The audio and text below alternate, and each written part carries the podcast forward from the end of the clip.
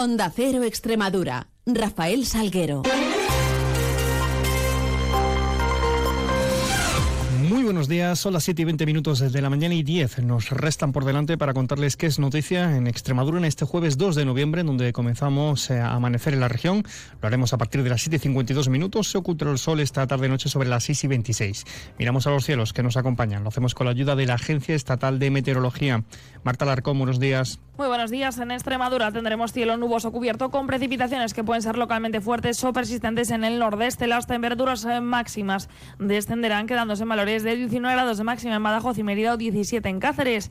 El viento será fuerte y estaremos eh, precisamente pendientes de los avisos amarillos eh, por fuertes rachas de viento en toda Extremadura. Es una información de la Agencia Estatal de Meteorología. 7.21, continuamos. Y pendientes estamos de los efectos de esa borrasca hacia Arán. La Agencia Estatal de Meteorología ha activado hoy avisos por fuertes rachas de viento que serán de nivel amarillo en toda la comunidad, salvo en el norte de Cáceres, donde la alerta será en este caso naranja. Estarán eh, asimismo en riesgo por fuertes eh, lluvias también. En el norte de Cáceres podremos encontrar rachas de hasta 90 kilómetros por hora y la acumulación de 15 litros por metro cuadrado en menos de una hora de lluvia. El viento en el resto de la comunidad podría llegar a tener rachas de entre 70 y 80 kilómetros por hora. Todas estas alertas van a permanecer activas hasta las 8 de esta tarde. En este sentido, por ejemplo, el Ayuntamiento de Badajoz ha ordenado ya el cierre de los parques y jardines de la ciudad como medida de precaución ante la previsión de esos vientos y la posible caída de árboles y ramas. Por cierto, y bajo este contexto de lluvias, sepan que los embalses del Tajo se encuentran al 50,4% de su capacidad, tras ganar 175 hectómetros cúbicos la última semana, mientras que la del Guadiana hasta el 24,7%, crecía en un 74 hectómetros para un total de 2.360 durante los últimos eh, siete días.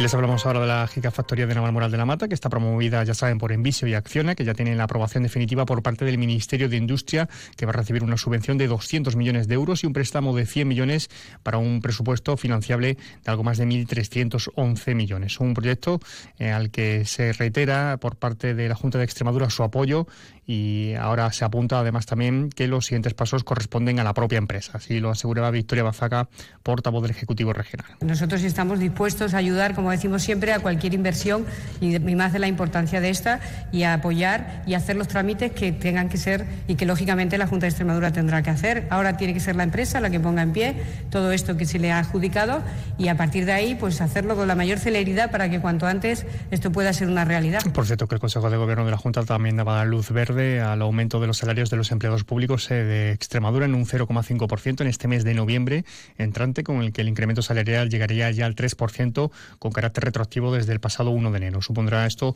un desembolso de 12 millones de euros. Noticias en Onda Cero Extremadura. Sobre la situación de los migrantes eh, y acogidos en la región, les contamos que el ministro de Inclusión y Migraciones, José Luis Escriba, informaba a las comunidades autónomas y a los ayuntamientos de la distribución territorial de las casi 43.000 plazas de acogida que estaban ocupadas eh, por migrantes. 820 de ellas se encuentran en Extremadura. En términos absolutos, la región es la sexta comunidad con menor número de plazas de acogida.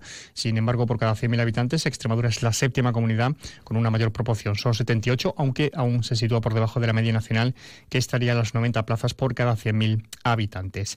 En clave cultural y patrimonial, les hablamos de la restauración del retablo dedicado a San Juan de Nepomuceno, mártir en la iglesia de Santiago Apóstol de Llerena, que ha sacado a la luz unas pinturas murales, unos frescos de finales del siglo XV que se consideran únicos en su factura y trazo por el Centro de Conservación y Restauración de Bienes Culturales que se ha encargado de esta intervención. Ha aparecido la cara de la Virgen de la Merced, acompañada de otra figura tras seis capas de cal. La pintura realizada con pan de oro conducen a un importante mecenazgo proveniente del entorno de Alonso Cárdenas, eh, gran maestre de la, de la Orden de Santiago, que habría sufragado la construcción de este templo. María Luisa López es restauradora de, de este retablo. Dos rostros, pero además también en las otras dos catas, que casi no le estamos prestando atención, sí que vemos que, que, son ejemplos de la indumentaria de la época, donde los mantos y los vestidos están decorados también con un filo de oro que se ha representado con pan de oro. Y un nuevo incidente en el tren extremeño, en este caso el sufrido por los viajeros del Albia Madrid-Badajoz, que tuvieron que cambiar de convoy en la estación de Cáceres después de que la máquina sufriera una salida de eje en la motriz de su cola, un problema mecánico detectado cuando el tren estaba llegando a, ayer a la estación cacereña. Un total de 95 viajeros se apearon en la estación de Cáceres porque era su destino, el resto unos 88, hicieron transbordo al talgo de reserva que hay en la capital cacereña y emprendían la marcha hacia su destino con un retraso final del entorno de la hora y media, de los 90 minutos. Y en página de sucesos, un hombre de 29 años resultaba herido grave en un accidente de tráfico ocurrido este martes en la X104 cerca de Campanario. El herido con politraumatismo, tras ser escarcelado y atendido por los servicios de emergencia, fue derivado al hospital de Dominito Villanueva y por otra parte un chico de 17 años fue trasladado al hospital de, Badajoz, al universitario.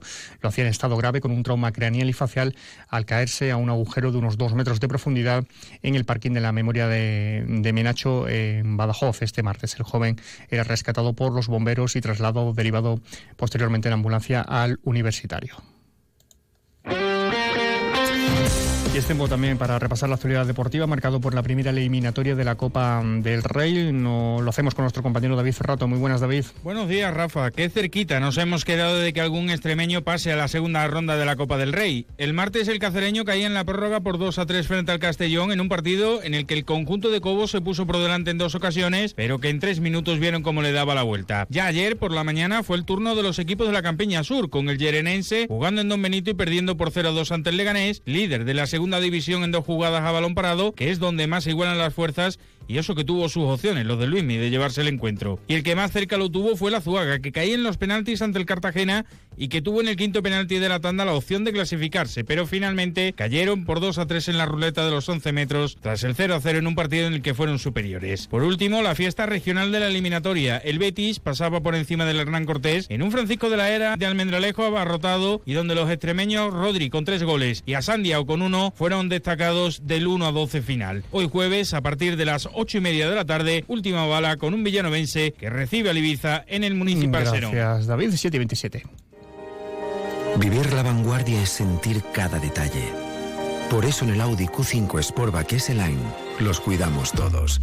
Condúcelo con el acabado deportivo S-Line, con faros Matrix LED y llantas de 19 pulgadas. Disfrútalo ahora con entrega inmediata y las ventajas de financiación de Audi Opción. Red de concesionarios oficiales Audi.